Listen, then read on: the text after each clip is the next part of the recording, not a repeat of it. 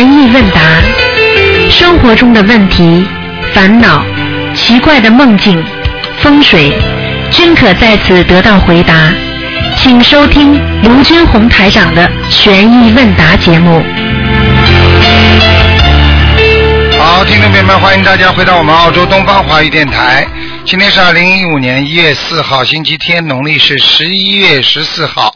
好，听众朋友们，那么星期一呢就是初十五了，希望大家多吃素，多念经。好，下面就解答听众朋友问题。喂，你好。喂，喂。你好，喂。喂，你好，啊是啊，不好意思，等一下，哎呦妈呀，嗯，师傅啊，啊。喂，师傅啊，啊，啊，弟子给师傅请安，呃，师傅你等一下，我出去。哎呦，嗯、师傅你好，嗯、师傅，我想请问师傅一个问题，呃，那个就是同修在今年一月一号上头香的时候嘛，点油灯的时候看到了菩萨，然后跪着念大悲咒，然后他觉得很晃，一直在晃，然后他说闭着眼睛更晃，头晕，然后就是想吐嘛，之后坐起来就好一点了。他想问一下师傅，这个是为什么？坐起来好啊。啊，就是他说他跪着念大悲咒嘛，但是就是闭着眼睛念大悲咒是很晃，整个人在那边晃。但他坐起来，他就觉得自己好一点了。那就叫他坐起来好了。叫他坐起来不就好了。啊坐起来就好了。嗯嗯。啊，坐起来就好了。心灵法门最大的特点就是随缘而修，跟人家不一样的，嗯你都不知道的。嗯有些时候，现在嗯末法时期，每个人的体质不一样，身体不一样，不要条条框框太多。啊，只要不是原则性的问题，随缘而修，心灵法门就是这样的。所以很多人还说了、哦啊，心灵法门是不是吃饭之前要拿起来念念一遍什么什么什么感恩咒啊、感恩节啊？心灵法门没有的，心里感恩就好了。嗯好好的感恩，好好的念经，比那种形式上啊做的很好，嘴巴里乱讲话的不知道好多少了，听得懂吗？嗯，听得懂师傅。那他说他点油灯的时候就看到菩萨了，念大悲咒的时候一直看到菩萨，这个菩萨是一直在吗？在，一直在的，菩萨有菩萨还一直在人家心里呢，他们看不见而已。哦所以人做坏事的时候嗯，菩萨就很生气，就离开了。哦，我知道了，谢谢师傅。啊呃，师傅，我想请问，就是我每我上香的时候嘛，就是给菩萨请完安，上香的时候插香之前，我会说呃，皈依佛，觉而不迷；皈依法，正而不邪；皈依僧，静而不染。然后三支香那个插上去，这样可以吗？哼，你们编好了，师傅没教过的，你们编好了，师傅还在人间呢哦，你们去编好了，每个人去编好了。哦，那洋不洋，就是直接枪不枪的嗯，拿拿一件西装来了，里面带根红领巾好了，哦，我知道了，师傅。那吃中药，吃中药里面放一点佩尼佩尼西林好了，在中药的药，在中药的六六味地黄丸里面放一点佩尼西林好了，你去玩好了你们。哦，我知道了，我知道了，师傅，谢谢师傅。啊，师傅就是还有就是在只能讲话就是只能讲什么话？今天我上三支香，用我的心来进贡观世音菩萨，进贡哪位菩萨，进贡哪位菩萨，希望菩萨能够保佑我。你好好的、实实在在的讲心里话，你这种客套话讲到后来，就像小和尚念经有口无心一样，一点作用都没有的。嗯听不懂啊？嗯，我听不懂，我知道了，师傅。嗯，谢谢师傅，我知道错了。嗯，嗯，师傅就是还有就是那个，我想我那个渡人背的业嘛，这个业障会增加到自己本身的百分比的那个业障之中吗？会啊。如果你渡人渡的业是厉害的话，那当然会了。嗯那举个简单例子，你哦自己呕吐，你今天自己生毛病了，很多孩子给妈妈妈妈生癌症了，还三个孩子一起念经，一年之后三个孩子全部生癌症了，你说是不是自己自己背业啦？嗯，背的厉害不啦？动因果的，因为你动人家因果，你自己就会背因果，明白了吗？嗯嗯，明白。嗯，哦，我知道了，谢谢师傅。啊，师傅还有一个就是，嗯、有同学想问嘛，就是我们心灵呃师傅，我们心灵法门的道场在天上的哪里呀？在观世音菩萨旁边啊，观世音菩萨在哪里啊？在天上，天上哪里？在天上西方也不是，嗯，不知道呀，师傅。什么都不懂，什么都不要问。我可以告诉你，菩萨在天上，哪里都是菩萨的家，哪里都是菩萨的自己的磁场，佛光普照，听得懂了吗？它是一片祥和，嗯像人呐、用人间来看菩萨，自私自利啊。这个是我的家，这是我的道场。你去看看佛经看，西方极乐世界接下来由谁管了？忘记好像是说那个，是不是说那个阿弥陀佛那个灭度以后是观世音菩萨接管啊？不是我讲的，佛经上讲的，啊你查一下就知道了。啊，好的。好了呃，就是还嗯、呃还有一位同学，他想请问，就是说，他说嗯、呃净土宗是发愿往生以后去往西方极乐世界，那我们修心灵法门的该如何发愿回到观世音菩萨身边啊？请记住，你只要学心灵法门，你走的时候，你可以说，请观世音菩萨保佑我，让我到西方极乐世界。因为西方世极乐世界，它这个地方不是属于某一位菩萨的，听得懂吗？阿弥陀佛哦只不过是在在这个在这个西方极乐世界上面的，就是管理的，就是只能这么讲吧，用人间话是这么讲，听得懂不啦？啊，我听懂了，师傅，那西方极乐世界我啊们能不能去啦？能去，四圣道能不能去啦？能去，好啦，只要发愿就能去，师傅。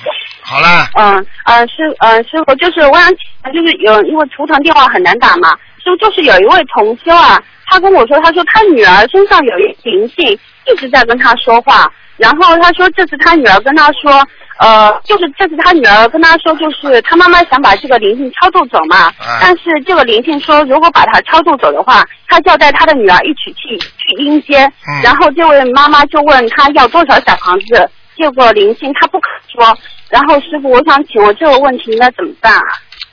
嗯，对不起，请您再讲一遍好吗？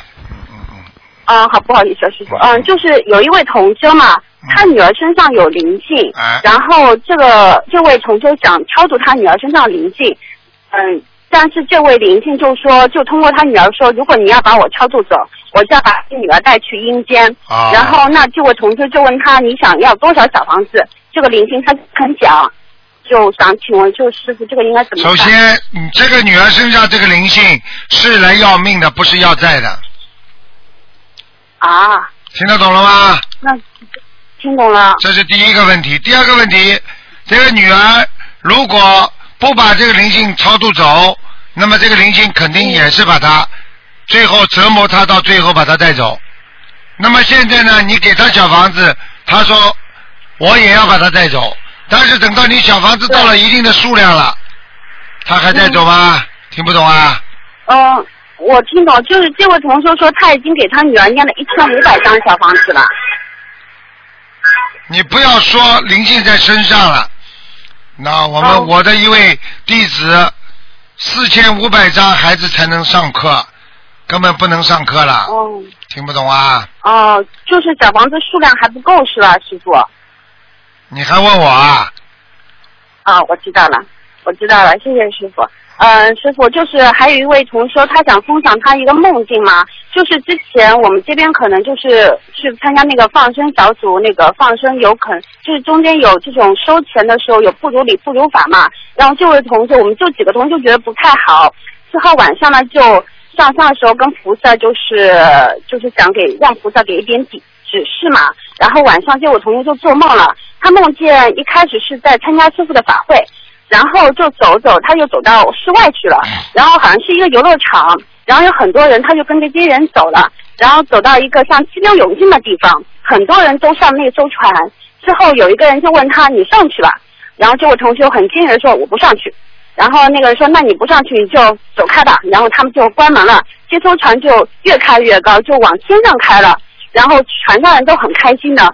之后突然这艘船就从天上很高的地方摔到了海里面去了，然后这位同修这个时候就站在，就是好像站在天上很高的地方，然后望着这些在海里面的人，他是觉得很伤心，因为这些人都在下面求救，这样去救他们，但是好像前面有一扇玻璃还不是用什么东西就挡住了他，他就没有办法下去救他们。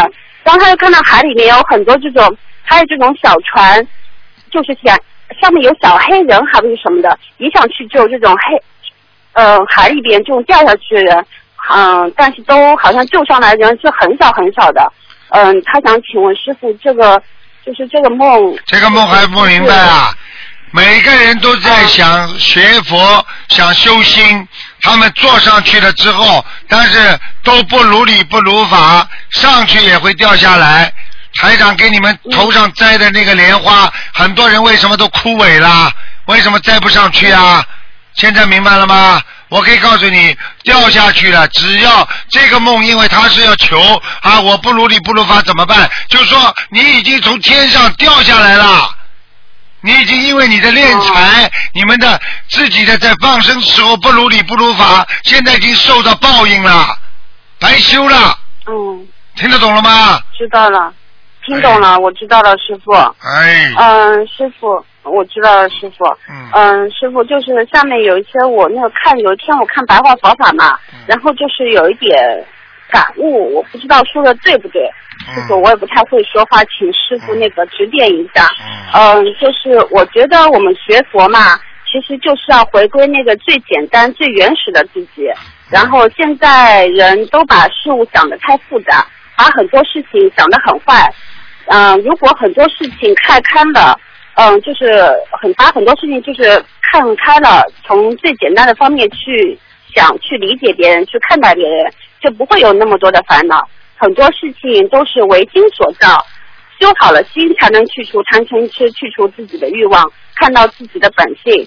嗯、所以嗯、做人越简单越好。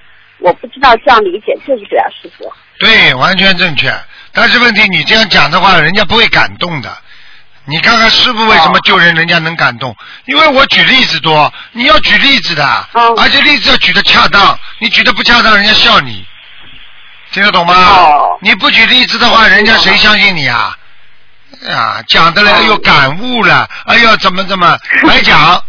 你像你刚才这个问题，哦要师傅来跟你解释，就最简单了。嗯啊，你修的、你修的好，你心中就充满阳光，因为你心中都是想的好事情，啊，对不对啊？你举个简单例子，一个小孩子从来不懂得嫉妒的，修到后来，这小孩子他就是为什么他不懂得嫉妒，他就从来不会受到嫉妒之苦。妈妈给姐姐带姐姐出去，这个妹妹永远笑嘻嘻的，啊，你说妹妹会有嫉妒之苦吗？对不对啊？嗯，是哎，那么现在我们啊修修修修到后来，我们越修越差，为什么呢？我们要返璞归真，返璞归真就是我们要放弃嫉妒，明明知道这是嫉妒，以后不嫉妒了，那么我们也不会有这个苦了，是这个概念。喂，电话哎，师傅好。哎，你好，你好，哎，打通了，弟子给安师台长请安。啊，谢谢谢谢。啊啊，今天打电话比较难一些。啊啊，师傅，今嗯、今天那个下午澳门共修组今天下午开共修会，嗯请师傅给澳门共修组开示一下吧。嗯嗯，那这个你你你经常让师傅哼来做这些开示，实际上呢，不管是哪里啊，澳门呢，哎他们呢也是。这个佛友也是很精进，这个师傅早有耳闻了。那么就是怎么样能够坚持，怎么样能够啊舍去自身的利益来啊来成全众生的利益，这是学佛人很重要的一点啊。不管是哪个地方的共修会，都要懂得一点，像我们做人做事情，我们要舍去自我啊来成全大我。那么什么叫舍去自我？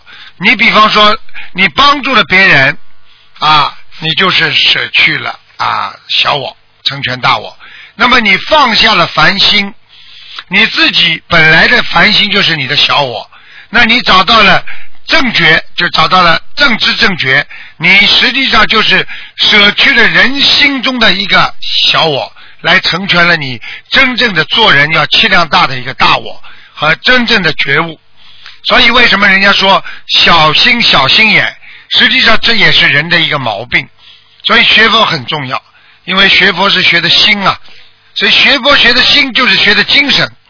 所以修心就是要改掉自己身上的毛病啊！我们不管做什么事情，我们一定要懂得为别人想。实际上，现在的人，这个社会为什么会变得这么肮脏？就是没有一个人会为自己、为别人想，就是为自己想。所以，这个社会细胞，每个人都在自私的细胞当中游着游着。所以，等到到家里的时候，他们也。是用自私在对待家里的人，所以家里就不得安宁。所以佛就是觉悟、觉性，他看得见一切众生的本来就具有的一个佛性。所以觉悟的本性，实际上就是我们经常讲的一个人的智慧的根本质。所以一个人能够得到真正的啊开悟，他是明心见性。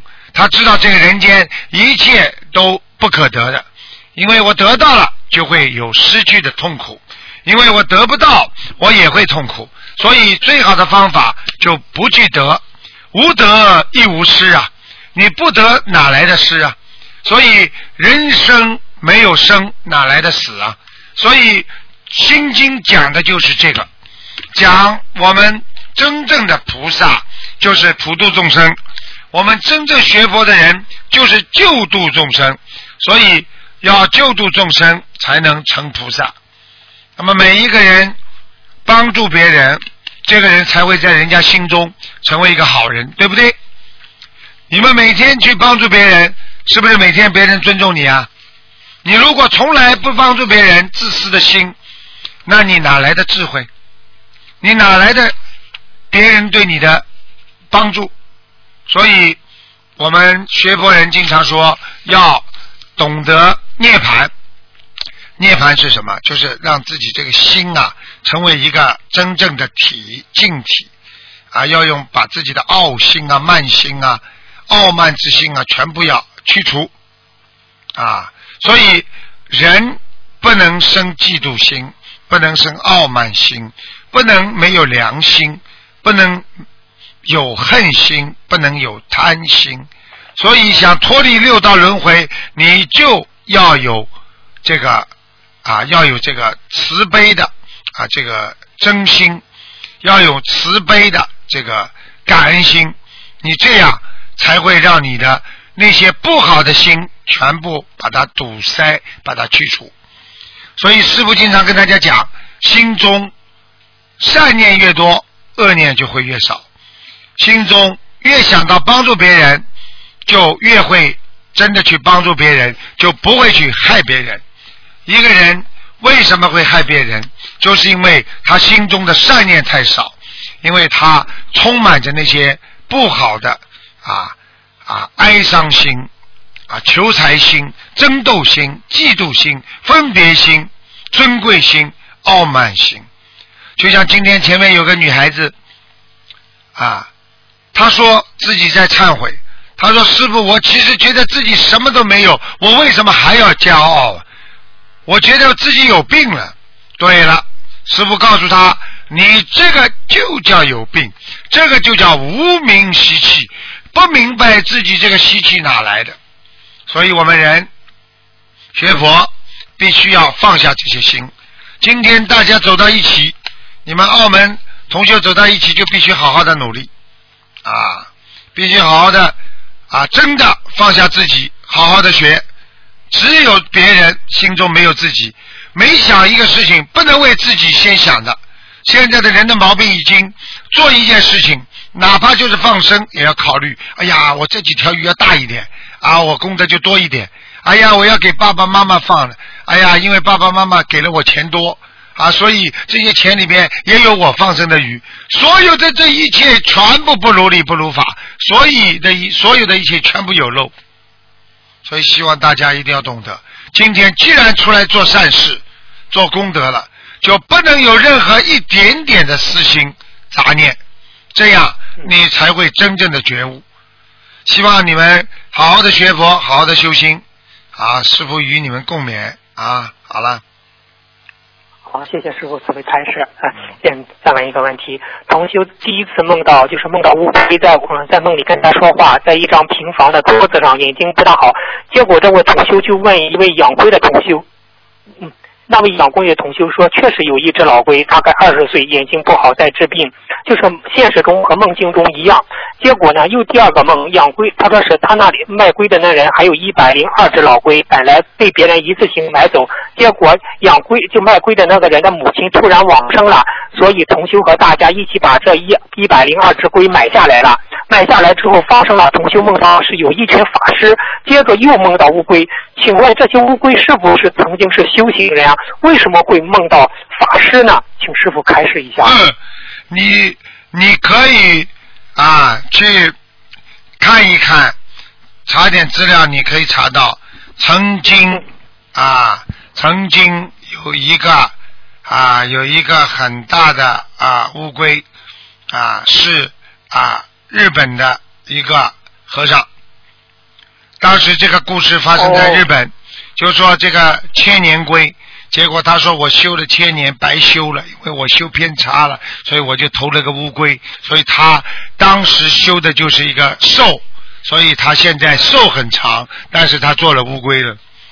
我这些事情不想多讲。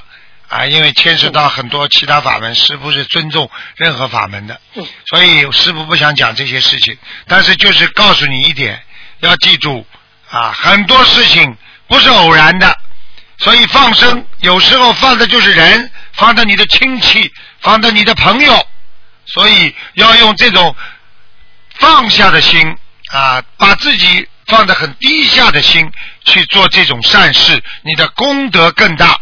明白了吗？嗯。哦，明白了，明白了。嗯，谢谢师傅慈悲开示。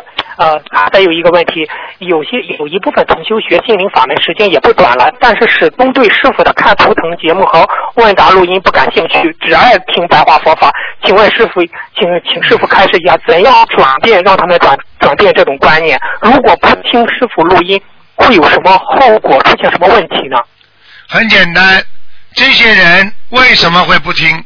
实际上就是私心杂念在作怪。你想想看，看这图腾是谁呀？如果是他自己，他会不会看？会不会听啊？明白了吗？因为不是他的事情，所以人家的事情与我无关。所以菩萨说：“人伤我痛。”想一想，如果是他自己的父亲坐在轮椅上，如果是他自己坐在轮椅上，当时他站起来的，他应该多么的法喜啊！他会不看吗？因为坐轮椅的不是他的爷爷，也不是他的父亲，也不是他的兄弟，也不是他本人，所以他就不会去看，他觉得无所谓。这些都是啊，神通灵了。想一想，为什么等到自己的时候就这么感动啊？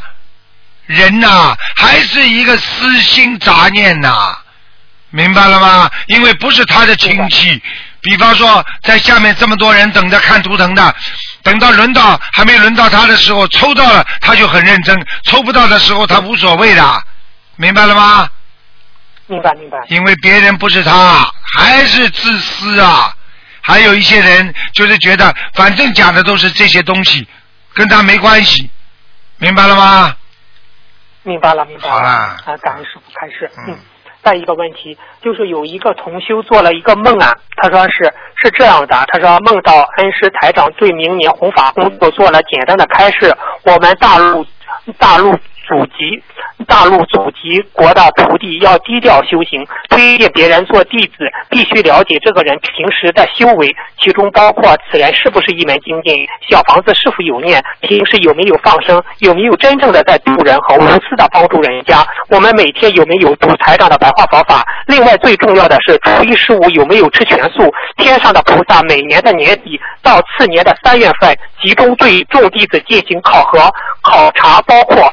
现实考、梦考，最后观音堂或观音村里留的人必须是干干，必须是非常非常干净的。你回去转告你身边的师兄们吧，请师傅慈悲开示。也他是梦到师傅跟他说这句话的，这句话的。啊，这些话嘛，一听嘛就是师傅讲的呀。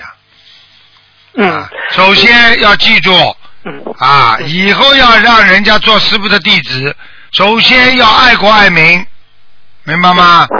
啊嗯，还有啊，要记住啊，不能学邪的东西的人，不要把他介绍进来，嗯明白了吗？这个人如果在拜师之前还嘴巴里一套一套讲出来，邪思邪念啊，还是那种啊这种不好的啊邪教或者怎么样，都不要介绍给师傅，师傅会背得很重的，明白了吗？明白明白。坚决不接触，我因为师傅现在已经很累了，真的背不动啊，嗯，是的，是的，嗯，那师傅，嗯，在他这里边有一段话是：天上的菩萨每年的年底到次年的三月份，集中对众弟子进行考核，包括现实考和梦考，是这样吧？是啊，菩萨早就下来考了，你们看不见啊？哦你们自己不信，你们自己想想看。现在为现在先从现在开始到三月份的时候，只要你做梦的时候之前要问问菩萨，我我我最近修的怎么样？各种各样的梦境都会出来的，听不懂啊？嗯，明白明白了。啊，嗯，好的啊。下一个问题，师傅，在我们的 QQ 群里经常看到一些这样的消息：某某师兄疾病入院，啊，于什么时候开刀，请有缘或发心的师兄助念大悲咒，保佑他手术顺利成功。你你像这种情况，我们助念大悲咒是手术前助念大悲咒，还是手术过程中助念大悲咒？要念多少遍为好呢？请师傅为开示一下。根据自己个人自己的自己的愿力，愿意帮助别人，总是个好事情啊！你的加持会让他意外的得到惊喜的。有的人靠着众生的助念，他真的会开刀非常顺利啊！有的人啊，靠着众生的助念，会意想不到的成功。医生都会觉得，哎呀，这个手术本来要动四小时的，我们有个佛友，结果动了一个多小时，说不可能的事情，但是就是如此的成功。有一个人开了个眼睛里面叫倒毛，就是眼睛毛长在专门就是碰到自己眼睛啊眼球里的倒毛，嗯结果呢，啊就是这个问题，你知道，好，他结果开刀开了四个小时，你想想看，你如果有加持和不加持，是不是不一样啊？所以希望大家一般的帮他念二十一遍，一般的念七遍。你没有功力的话，你简简直这个七遍就没有作用。要二十一遍大悲咒以上才会起作用，因为如果像远程一样的，像远程的操控一样的，如果你很到很很远的距离，你必须以数量的才能聚集能量，你没有数量，你没有能量的，听得懂了吗？哦，那是手术前念好还是说过程中念好？或者你再讲一遍，因为你这个在弹钢琴的时手候。手术过程中念念为好，手术前念还是念为好？你等等啊，你不要来不及讲，你一开口，他就把你的声音变成音频了，全部都是像弹钢琴一样声音。你一个字一个字慢慢讲，听不见了。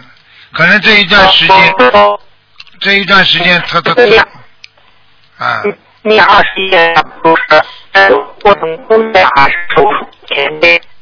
电流不足，然后呢，电流不足，而且呢，这个啊、音频的脉冲不稳，所以造成了你讲话声音出来有点像弹钢琴。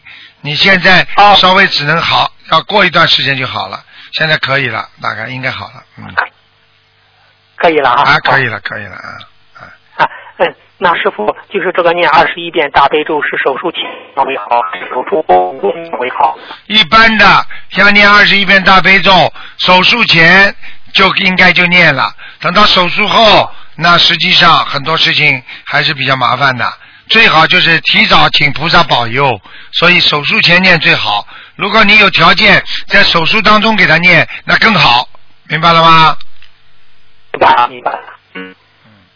好吧。下一个问题，有一个今年二十七岁，还修行法门，做了一个梦，梦是一个知心哎哎哎哎哎哎哎，重新讲，又来了，这音乐又来了。哦哟，嗯，有有一位同修今年二十七岁，他修心灵法门，他做了一个梦，听到有声音告诉他，二十九岁入佛道，意念里是不是这一件事情是开始一样？他九岁入佛道，告诉二十九岁，啊二十九岁入佛道，今啊年二，十说他他现在二十一岁，就是有一个声音告诉他，他二十九岁入佛道，对不对啊？对对对对对，啊，是这个意思。那么这肯肯定，他到二十九岁才能彻底开悟呀。现在肯定还有嘴巴里还不相信呢。嗯，哦，明白了，嗯，好的。下一个问题就是我就是有一个同修的亡人已经到了五个月前，师傅给他说不能，当时说开始说不需要在你的房子，哎，我的妈呀！说哦哦，师傅，那我不问了。等等等等等等等等，你你你你，你要么稍微再等一会儿会儿，你看看看，这个声音全像弹钢琴一样。嗯，你再讲讲哦，看你稍微等等，这信号一塌糊涂，信号啊。嗯，有有一位有一位同修的亡人已经到了无色界天，啊。师傅给看过图腾，当时开始说不需要再念小房子了。嗯，如果同修又这位同修又梦到了亡人，还需要加念小房子吗？要，嗯，哦，好，嗯，嗯嗯，再讲了，现在好了，声音好了吗？又不讲了，赶快啊！啊，好的好的，哦，嗯，就是礼佛大忏悔文为什么晚上十点之后不能念？我有都很多老同修几年下来一直是晚上十点之后念的。可以，要看每个人不一样的。因为你念礼佛的时候，我今天已经解释过了。因为念礼佛的时候，你一念礼佛，这么多菩萨啊，你跟菩萨说对不起，那么那些菩萨就会帮你把冤亲债主跟他们沟通，就是通过菩萨来跟他们讲，这个人在忏悔，所以希望他们能原谅。那么那些鬼呢，他们就会知道，有的鬼呢就是很激动，还会冲到这里来。所以你说十点钟之后，如果冲到家里，你念完了，念完了之后你倒不念了，他待在你身上不走了怎么办啦？听得懂了吗？嗯，听得懂了，听得懂了。啊，所以要么你如果晚上要念，你至少要念，师傅告诉你念，至少要念很多啊，七遍、几遍一起念完，那么才可以。如果你不是经常念的，我劝你，或者业障自己觉得很重的，你还是晚上十点钟之后不要念。一般的自己身上没有太大的业障，你每天当成功课这么念，我觉得十十点钟之后可以，也可以念念到十二点钟，也不要再念了，明白了吗？明白了，明白了。嗯下一个问题，同修已经为打胎的孩子念了好几百张小房子了，可是师傅在图腾里帮他看了还有很多孩子，请问师傅是不是有夫妻之事在做，就会有不断的孩子出来要经呢？请师傅开示一下。呃，这个完全有可能。首先啊，他念到念到很多小房子，首先要看的，就是说他过去啊，虽然掉过的孩子形成胚胎的只有一两个，他知道的，但是呢，他可能吃啊一种药，那么这种药呢，就是在里边杀死孩子，那么这些呢，全部都有。所以他最难分别的就是说，他现在念掉的孩子到底是他已经走掉了呢，还是新的不断的出来？实际上，像这种四百张，一定是不断的有出来，所以千万要叫他们注意，明白了吗？而且有夫妻之事的话，最好千万不要吃药，啊，听得懂吗？哦，师傅像这种事、事情，我不宜在广播里多讲，你们听得懂就可以了，不要去吃药啊，听得懂吗？其他的都比吃药要好一点，明白了吗？啊，嗯，明白了。呃，师傅，您的一位非常好的弟子，嗯，他提了一个问题啊，他说是有些修的很晚的，就是老人家，就是老老妈妈、老伯伯，怕业障来不及消，功德又不够，担心上不去，让他给出点子，就是发愿。他想了想，这个愿力，他就是告诉他们说，你这样发愿吧。啊、弟子某某发愿以后能往生西方极乐世界，回到观世音菩萨妈妈的身边，能够去可以听闻佛法和开口念经的地方，这样发愿可以吗？这样发愿实际上就讲了西方极乐世界的某一个特点呀。实际上可以，当然可以了，这不是这不是一个坏的愿力啊。他想有听经的地方，他想有念经的地方，那么西方极乐世界那是非常好的一个地方，明白吗？嗯哦，嗯嗯，明白了，明白了。嗯，嗯还有一个问题就是打师傅这个电话，就比如呃，比如打个比方吧，比如我打师傅电话没有客观的反映事实，而加了我值，导致师傅对同修非对师傅对那个同修非客观事实的描述做了开示。像这种情况，就是加了我执曲解事实的同修会有业障吗？师傅也会背业吗？大业障，他自己有大业障，师傅都会背业，哦，听得懂吗？就是嗯我问你一句话：如果造谣造成了某一个领导的判断失误，这个领导有没有罪啊？哦，明白了，明白了，明白了吗？明白了，明白了。所以师傅身边的人一定要反映情况，要证实，否则的话他会让师傅背业，师傅自己也会造业啊。你明白了吗？所以我跟你们讲的，所以师傅为什么我喜欢经常在我身边的人不能说谎，他只要说一次谎我就不用他了，因为这个人不可靠，这个人他会让人家造业的，这个人就不是个善良的人，这个人如果长此以往，他就是个魔。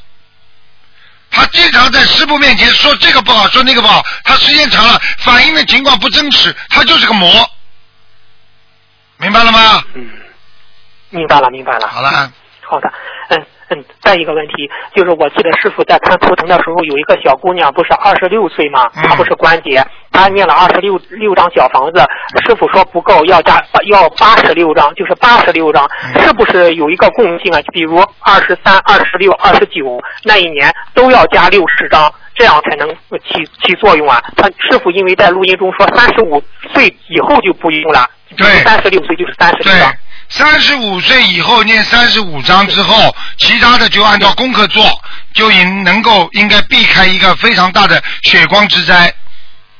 然后三十五岁以下的，你哪怕三十章你都不够，那么就是成倍成倍的加，是这样的。你比方说七岁啊，你念七章，然后要乘三倍、乘四倍这么加上去，这个是他们非常有智慧的，他们知道这是一个共性，就是比方说要 double double，就是在原有的基础上再加一倍，明白了吗？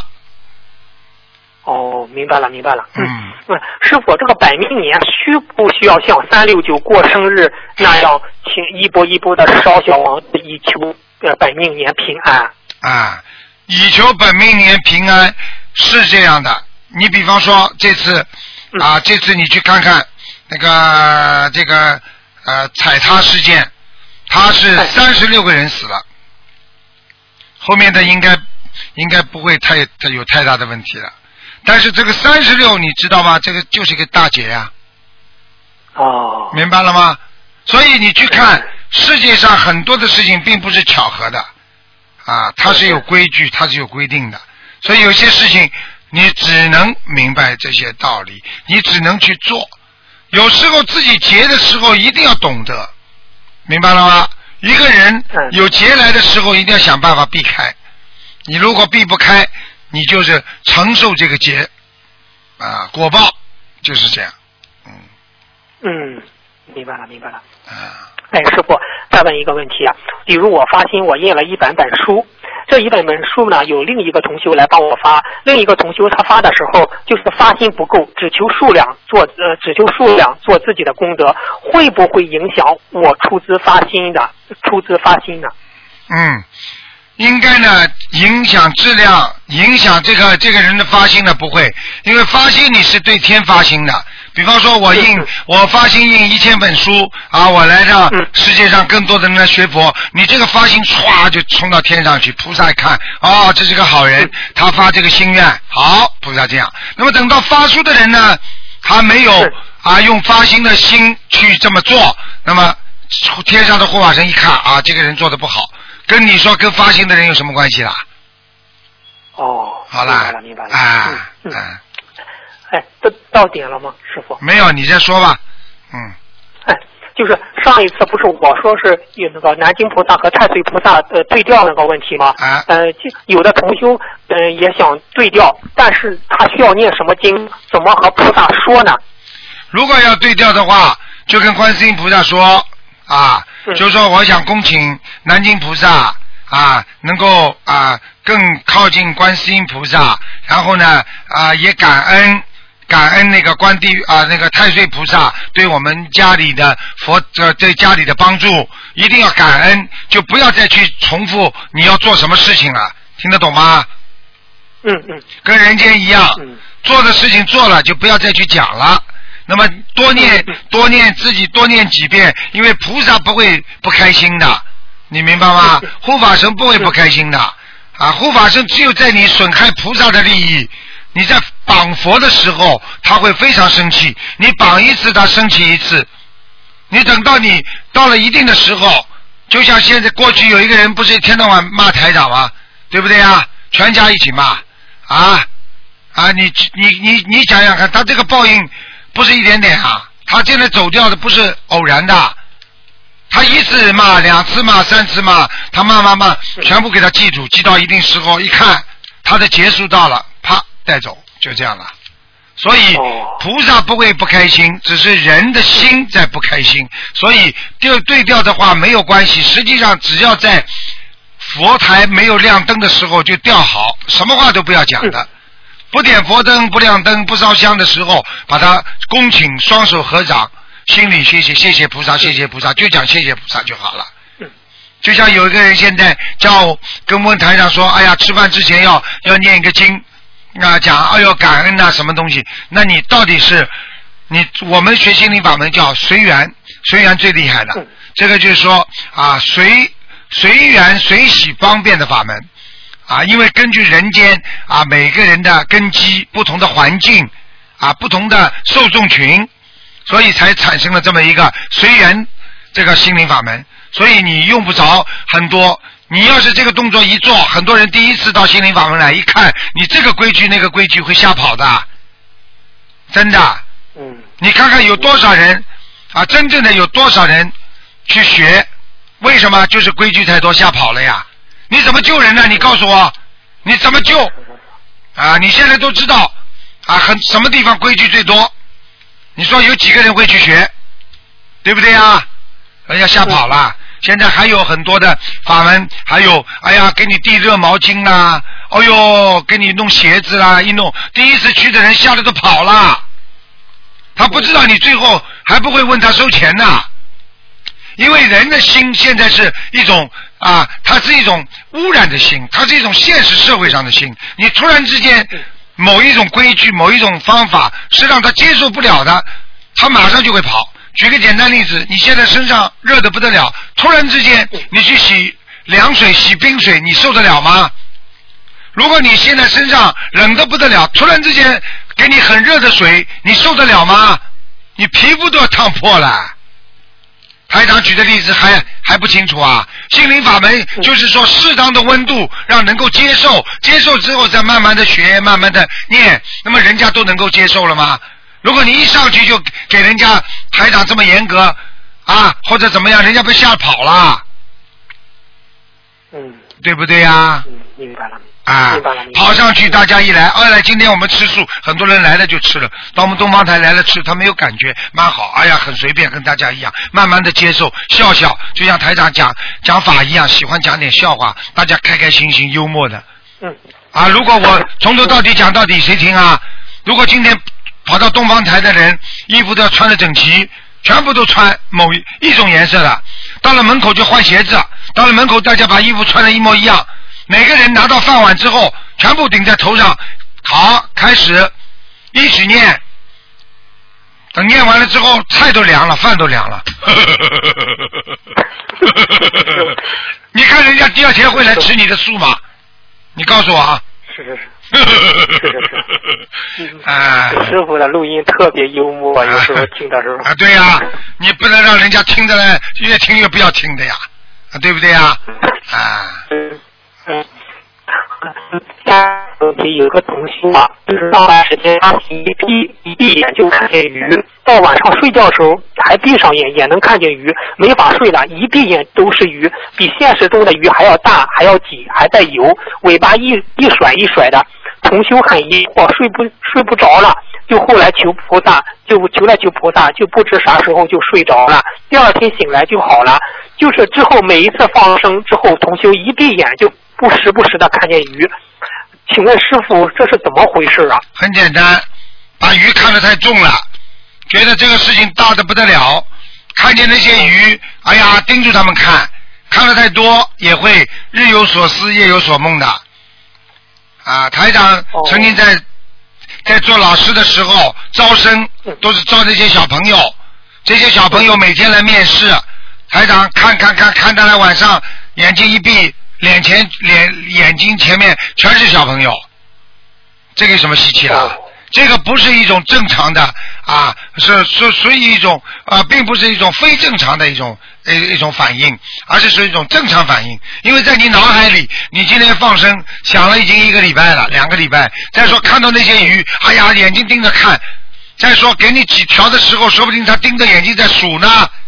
你晚上怎么会不看见呢？呵呵呵只要他每、只要他每次在放生之后看见鱼，那就没有关系。如果他不是在放生的时候也看见这种情况，那就另当别论了，明白吗？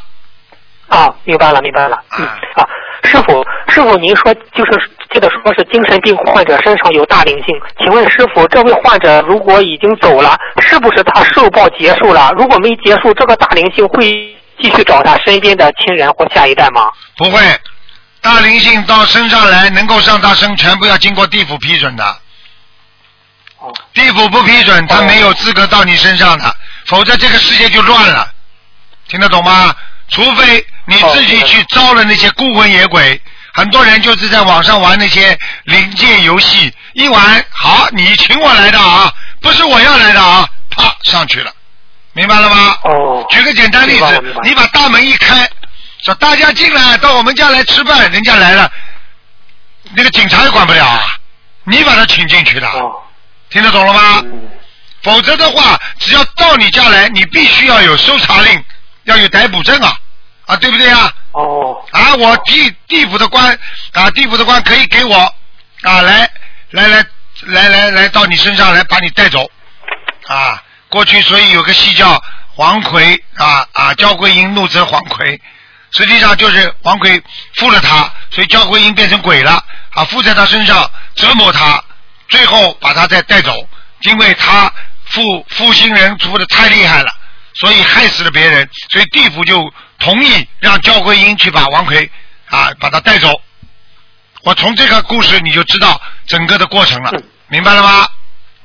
哦，明白了，明白了。啊嗯，好，哎，嗯，再问一个，师傅啊，你不是有解梦，就是梦到那个粪池啊？师傅有说是天才，有的师兄问类似的梦境，有的说师傅说是粪便地狱，同样是梦到大大粪，怎样区别？是有财运，还是因为业障很重下了粪便地狱呢？首先，环境很重要。如果你是偏财的话，一般都是白天干干净净的啊。就算你自己憋不住有大粪的话啊，有时候在马路上，有时候觉得自己蹲在那里特别丢人。哎呀，我怎么好意思蹲在那里的啦？听得懂了吗？嗯嗯啊，这种都是偏财。嗯那么，如果到了粪便地狱，周围全部都是为马桶，都是粪便，而且呢，不停的往下滑，爬也爬不上来，这就进粪便地狱了。哦一直往上爬哦，滑了就爬了就滑下去，爬了就滑下去，而且一脚就踩在粪边上，脏的不得了，没有个地方干净的。那对不起，你就在粪便地狱了，明白吗？哦，明白了，明白了。嗯啊，请问师傅，如果我们许了念，比如给亡人或给其他人，就是许了念多少张小房子，但是呢，如果没有念，又但是一直没有念出来，是不是就等于欠了外债？会有怎样的惩罚呢？念小房子一直念不出来是欠债，这是事实。但是你只要念礼佛，你是努力了。你跟观世音菩萨说，观世音菩萨，我真的很努力念，我实在念不出来。菩萨也会帮你讲讲情，但是还是有些报应，这个报应就会很小很小，听得懂吗？嗯，好，明白了，明白了。嗯，师傅再问一个问题：智慧与功德和业障的关系，是应该先消业，还是应应该先求开悟、开智慧呢？嗯，智慧与功德是吧？智慧什么？你说？啊，智慧与功德和业障的关系。啊，智慧实际上本本身就是成全了你的功德和成全了你你的功德，能够消掉你的业障。所以它不能跟这个放在一起的，因为有了智慧，你就不会去做坏事，你就会消你的业更快。你没有智慧，你消你的业就特别慢，明白了吗？因为你没有智慧的话，你就会有业障啊。业障是怎么来的？就是不停的做坏事才会成为业障，就这样了。哎，哦，明白明白了。嗯，好师傅曾经开示过，很多女人上一辈子是个男人，脾气倔得不得了。那如果天然投胎，他们他们的性格是由什么决定的呢？他们的性格就是他们天然的性格。每一个菩萨都有性格。我问你，观世音菩萨的性格跟济公活佛的性格一样不啦？啊，不一样。啊，斗战胜佛，孙悟空的性格现在是斗战胜佛，人家是佛啊，他的性格啊，跟跟跟跟跟其他的唐唐三藏的那个性格一样不啦？他们不是佛啊。你如果每一个人性格都一样，在天上那还成什么世界啦？天上各种性格的菩萨都有的，所以菩萨很好玩的，他们也是讲笑话，你们没上去过，他们也是讲笑话、喝茶、开玩笑。他们要走一起走，有时候哎呀，有时候会吟诗，有时候会讲白话，什么都会做。他们想到那里去啊，他们到那里去去开这个法会去救人，他们都是很开心的，讲的都是幽默话。就像台长现在跟你们讲话一样，我这种讲的幽默话，你怎么跟跟那些跟那些档次很低的人讲的那些那些肮脏的话，你说那种同样是玩笑，你说说看哪个高尚了？对。啊好的，好的，谢谢师傅，谢谢师啊，傅。现在明白了吗？到了天上为什么好？每一个菩萨性格都不一样的，所以我经常跟你们讲，你们念经里边有这么多的菩萨啊，大悲咒里边有这么多菩萨嗯啊。比方说，要你们要记住这句话，你们一定要记住，就是以后你们上去，你们要选某一个自己某一个在人间做的功德最大的。最善良的事情，这个就是成全你成佛的、成菩萨的一个一个一个最重要的基础。所以，比方说，每一个菩萨都不一样。啊，有一个叫啊啊南无斗战胜佛，他是打磨的成佛了，对不对呀？啊，南无善游不佛，善游不佛，他一边游玩一边渡人成佛的，明白了吗？哦。啊，那南无啊南南无对吧？周匝庄严功德佛，严功德佛。对不对呀？他是他是怎么成佛的？他是不拘言笑，不跟你开玩笑，你看见他他就庄严的样，他成佛。哦。还有啊，宝华游步佛，这个人一定是在这个地方是在宝华，然后呢，游步佛他就是一边游啊，一边走啊，一边这么渡人的，明白了吗？哦。还有哦南无法界长生阿弥陀佛，你知道法界有多少阿弥陀佛的法身吗？在救人吗？啊。为什么为什么会有这么多阿弥这么多人信阿弥陀佛的西方极乐世界啊？都是长生阿弥陀佛，这些人就是长生阿弥陀佛，是这个概念的。每一个佛，每一个菩萨，完全的性格都不一样的。他们用各种不同的妙法到人间来救人。天上的菩萨全部性格都不一样的，就像人间一样的，哪有都一样的？你们公修组里边的性格都一样吗？